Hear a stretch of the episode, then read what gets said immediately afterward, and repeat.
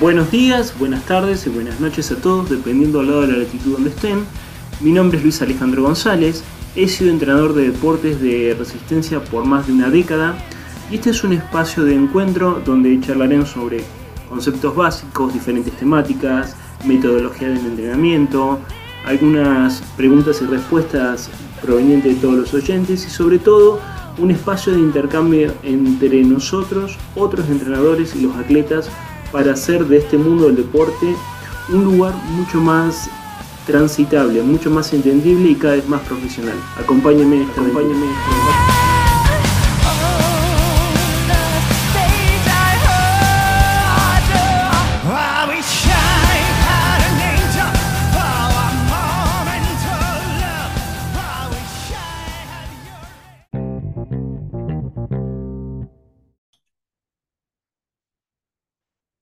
Buenos días, buenas tardes, buenas noches a todos. Eh, vamos con el segundo capítulo de eficiencia del entrenamiento y en este caso nos toca hablar del ciclismo.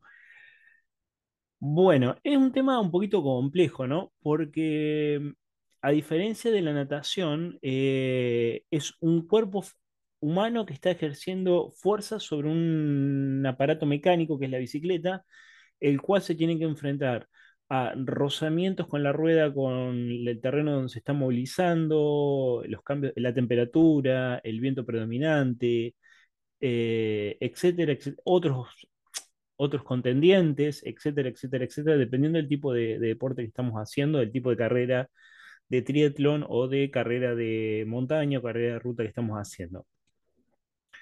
Em, ya nosotros habíamos definido en el capítulo anterior eh, las diferencias entre la cinemática y la cinética, habíamos hablado un poco de los principios de la biomecánica. Y em,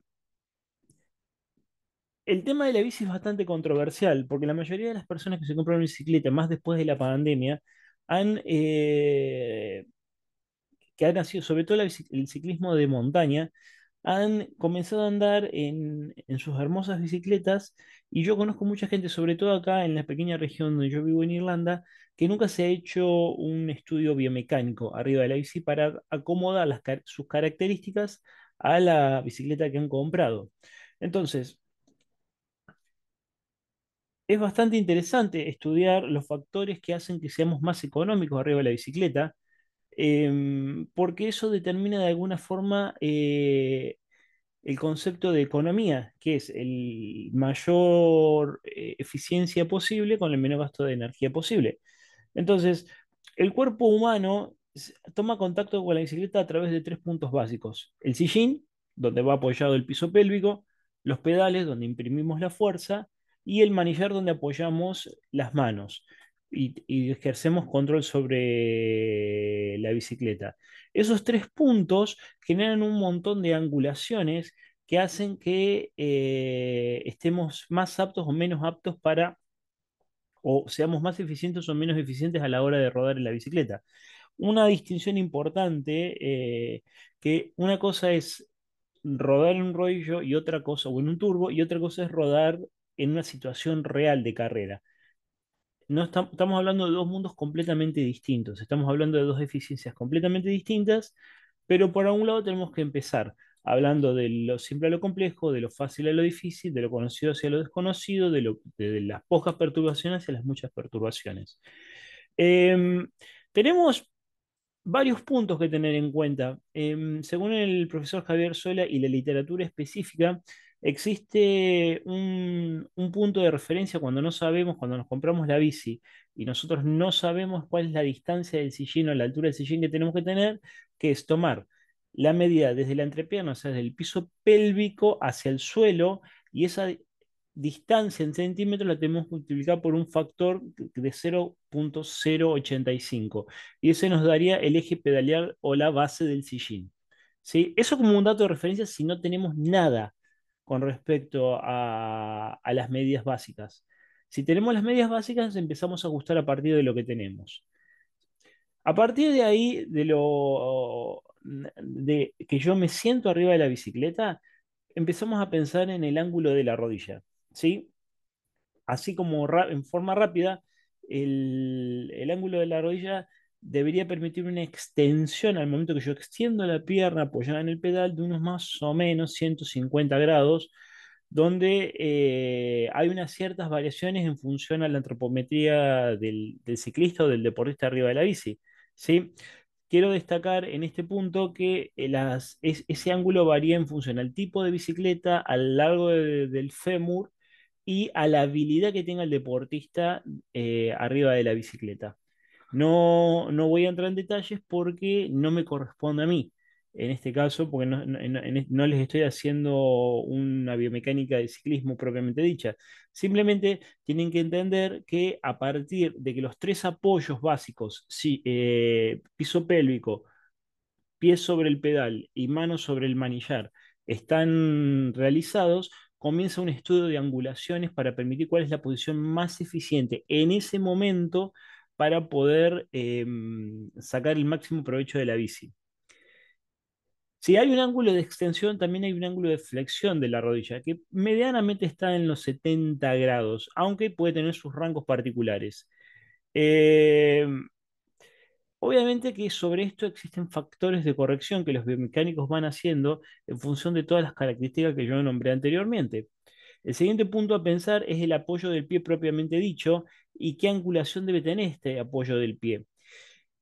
Como es una, es una, un, punto de palanca, recordemos que es una palanca de segundo género, porque el punto pivot está en un extremo, la resistencia está en el medio y el otro punto está en el otro extremo, o sea, la resistencia se encuentra en el medio, que sería el peso del cuerpo ejercido a través de la articulación del tobillo. Em, tendríamos que estar medianamente hablando de una angulación entre 10 a 20 grados, o sea, desde el punto de apoyo que es, son los metatarsianos eh, en, el pedal hacia el talón, ¿sí? dibujando una línea por la superficie de la zapatilla hacia el talón, deberían estar más o menos entre un ángulo de 10 a 20 grados. Por supuesto, por supuesto que ese ángulo también tiene sus variaciones en función a las características del deportista y a la bicicleta. Después tendremos que hablar un poco del ángulo sacral. El ángulo sacral es el ángulo que se forma a partir del apoyo del piso pélvico y la espalda, es decir, la espalda baja. Ese ángulo sacral, por lo general, por lo general, suele estar alrededor de 30 a 60 grados. ¿Sí? Eh, eso sería una flexión normal. Si hay una anteversión o una retroversión pélvica, ese ángulo se modifica en función a la flexibilidad y a los desbalances musculares y articulares que tenga el deportista. De eso se va a encargar el mecánico progresivamente de ir haciendo modificaciones y adaptar la bicicleta a la posición que más eficiencia le genere. Después vendría algo que sería el ángulo del hombro. El ángulo del hombro, eh, básicamente, es el ángulo formado entre la caja torácica y el brazo, ¿sí? Más o menos, más o menos, debería estar entre los 90 grados, que también en función del tipo de bicicleta y características deportistas se modifican un, poco.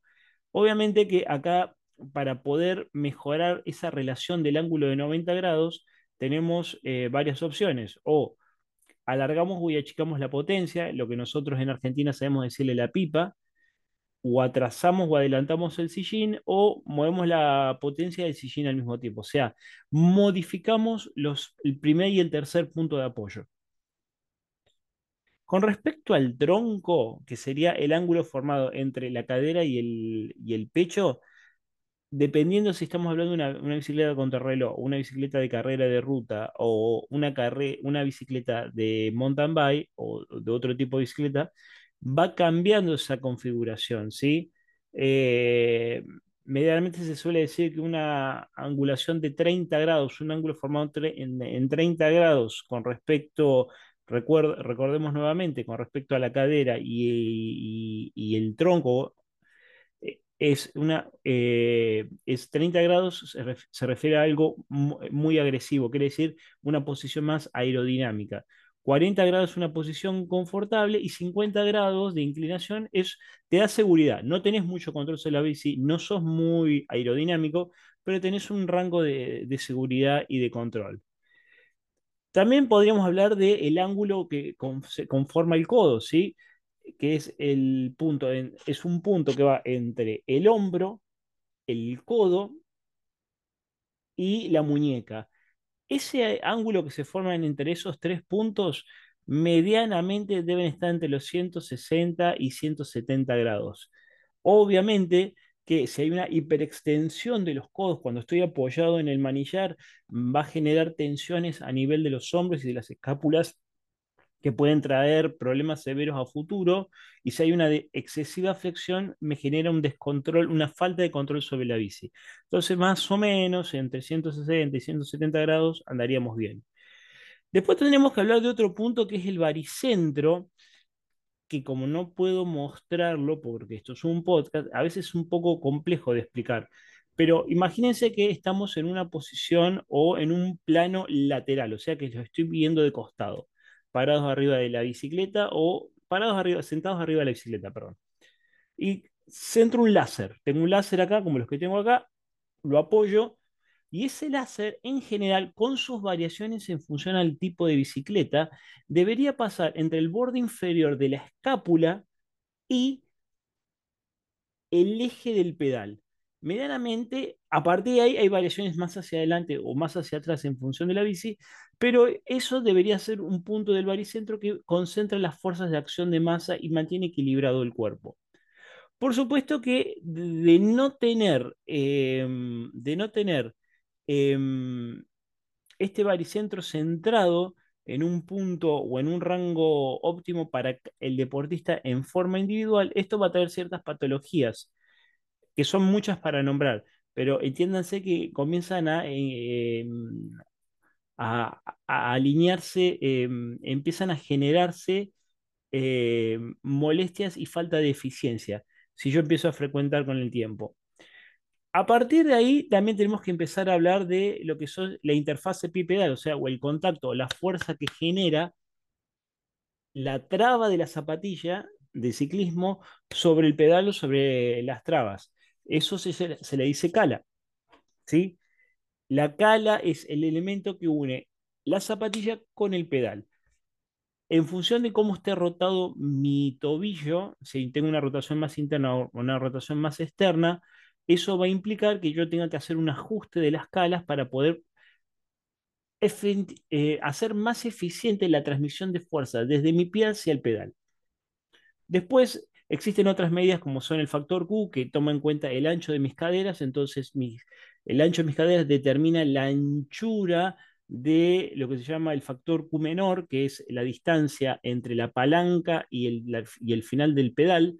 Entonces, en el centro de la palanca, ahí se debería caer, esa, ese, eh, caer la línea vertical, lo que me, en teoría o en una técnica correcta permitiría que mis rodillas, mirándome rodar desde frente, ver que mis rodillas están alineadas y todo el tiempo pasando a través de una línea media o desviándose lo menos posible de esa línea media. Em, después em, viene todo el arte y la magia del ajuste de la cala en función si, tengo el pie más rotado hacia afuera, más rotado hacia adentro, si debo apoyarlo más hacia adelante o si más hacia atrás. Y, y lo que se llama la flotación de la cala, que es la rotación de la cala, lo que me va a permitir encontrar el punto que me va a alguna forma transmitir una mejor o hacer una mejor transferencia de fuerza desde el pie hacia eh, el pedal. Y para eso existen un montón de elementos de biomecánica que los biomecánicos de ciclista utilizan para mejorar la performance. También tenemos que tener en cuenta de alguna forma las que son las, las asimetrías propias con las que viene el deportista. Entonces se hace una serie de evaluaciones que se evalúan la estabilidad de las rodillas, las diferencias de las caderas, si hay una cadera movida o no, la diferencia de altura entre las rodillas, si hay una pierna más acortada que la otra, y a partir de eso se ponen suplementos, o sea, a una cala se la eleva o no, se la rota o no, para poder compensar y que ambos miembros inferiores trabajen prolijos al mismo tiempo. Em, un punto importante al, que siempre tenemos que hacer hincapié acá es que eh, empieza el concepto, una vez que tenemos, hicimos la cinemática del sujeto, que encontramos las mejores posiciones arriba de su bicicleta, comienza el concepto de eh, perdón, comienza el concepto de cinemática, o sea, ver cómo actúa e interactúan esas fuerzas en esos ángulos correctos. Entonces ya tendremos que empezar a hablar de lo que es el torque, que es la fuerza, simplemente la fuerza que yo aplico sobre el pedal, las lesiones que se generan eh, por un mal torque y eh, lo que es la eficiencia de pedaleo. Ustedes recuerden, y si no, pongan en internet y lo van a encontrar eh, rápido, lo que son las fuerzas tangenciales y las fuerzas radiales que se aplican en el pedal y van a encontrar que las fuerzas tangenciales son las fuerzas que me permiten mover los pedales, o sea que me permiten movilizarme con la bicicleta. Y las fuerzas radiales son las que van hacia adelante. Un, conceptualmente, conceptualmente, un buen pedaleo es aquel que favorece las fuerzas tangenciales disminuyendo las incidencias de las fuerzas radiales. Eso también tiene que ver con el largo de la palanca, ¿sí? El, que aumenta o disminuye la velocidad sobre la que se produce el ROM. Eh, puntos a tener en cuenta acá, eh, y es muy difícil hablar de una correcta técnica de, de pedaleo, pero eh, básicamente existen tres tipos de pedaleo. El, pedaleo normal o el pedaleo, autodidacta, donde eh, el deportista tiene una mala transferencia de fuerza, o sea, la fuerza comienza desde el punto más alto del pedaleo, o sea, cuando el pie está arriba, y al bajar la presión se pierde toda esa fuerza y queda sin presión o sin fuerza la pierna cuando vuelve, cuando recupera desde los 180 grados y vuelve a subir para cumplir los 360 grados. Eh, tiene ciertas características esto, por ejemplo, tiene una poca ah, fuerza a, los 30 grados de, descenso del pie y, empieza a, a, perder mucha fuerza a partir de los 150 grados. O sea que eh, hay grandes rangos dentro de esa angulación donde se pierde eh, fuerza. Hay poca eficiencia energética, eh, aumenta el, concepto de la fuerza radial, entonces disminuye la fuerza tangencial, por ende hay una fatiga prematura, sobre todo los isquios, que son músculos estabilizadores, no son músculos diseñados para generar mucha fuerza, y, hay una, y por ende hay una sobrecarga de lo que es la musculatura extensora. O sea, de todo lo que me produce, eh, todos aquellos músculos, sobre todo eh, globalmente los cuádriceps, que son los que me permiten extender la pierna. El, pedaleo redondo o el famoso pedaleo redondo, eh, que se creía que era el ideal para el torque, tiene un problema. Intenta aplicar la misma cantidad de fuerza tanto cuando genera fuerza hacia abajo como cuando recupera la pierna. ¿Qué problema nos vamos a encontrar acá? Que hay una sobrecarga bastante grande, bastante marcada sobre los isquios, porque hay una imposibilidad de aplicar la misma fuerza en los pedales tirando, tanto para abajo como tirando hacia arriba, ¿sí? Entonces, esto hace que la musculatura de los isquiotibiales y del psoas ilíaco se sobrecarguen.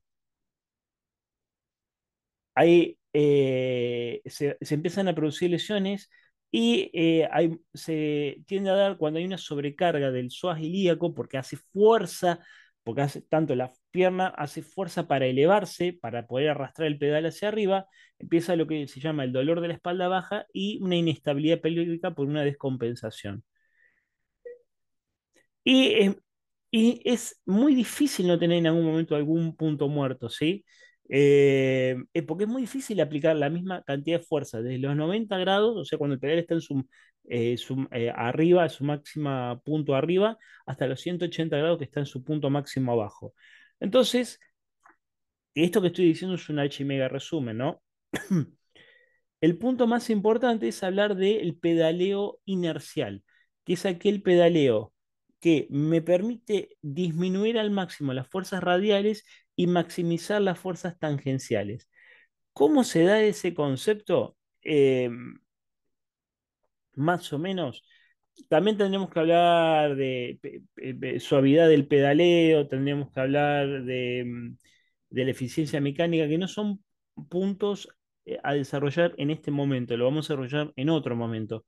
Pero básicamente el,